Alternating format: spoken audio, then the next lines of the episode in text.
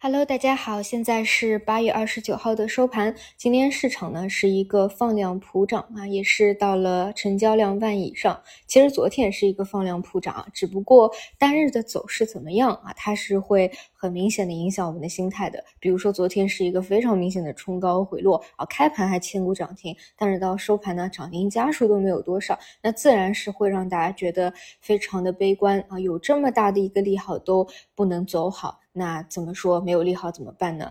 当然，今天这样一个下探回升，而且是呃普涨的一个行情啊，其实呢就会让大家有一个改观。所以确实来说，单日的一个涨跌啊，尤其是这种波动比较大的，它确实是会嗯比较大程度啊影响大部分人的一个心情。所以我觉得，嗯。那也没有办法，对吧？现在确实是一个关键的时期，走一步看一步吧。总之呢，我个人觉得今天的一个行情啊，就我是觉得非常关键的。早晨也给大家讲过，如果我们看二零零一年和二零零八年的几次有利好的冲高回落，基本上呢都是在后面两周十个交易日内全部收复回去，甚至呢短期还是创出一个新高来的。那么希望我们的市场能够这样走啊，去把这个假阴线给收复掉。当然，如果说不是这样。的一个剧本其实也没有关系，因为下方这个支撑强力支撑也也也挺近，对吧？所以我觉得，如果是这样子的一个盘前的想法的话，相对呢心态都会比较好一些啊。当然，今天这样一个普反，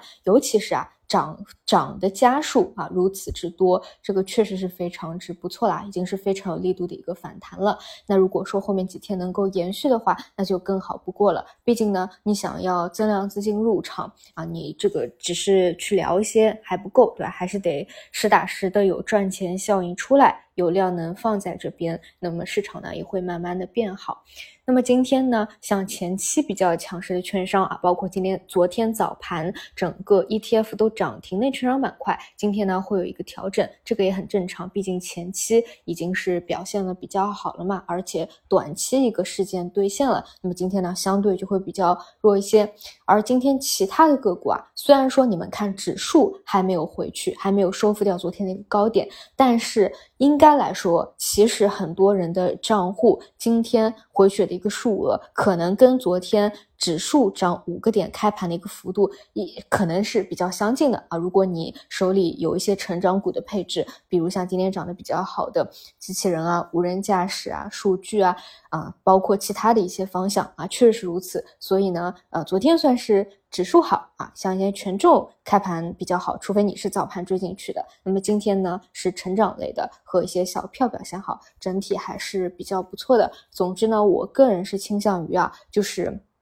之前那个呃三零五三整体把这个底部基本上已经是给摸清了，后面如果能够延续性上来的话，总之呢就是真的是短期最困难的一个时候已经慢慢走出来了吧，那么后面的话。就且走且看，反正我觉得八月份，呃，就是呃整个月份吧，都挺不容易的。希望真的能够否极泰来吧。其他也没有什么好多说了，估计呢后面几天还是轮动修复的这样一个过程。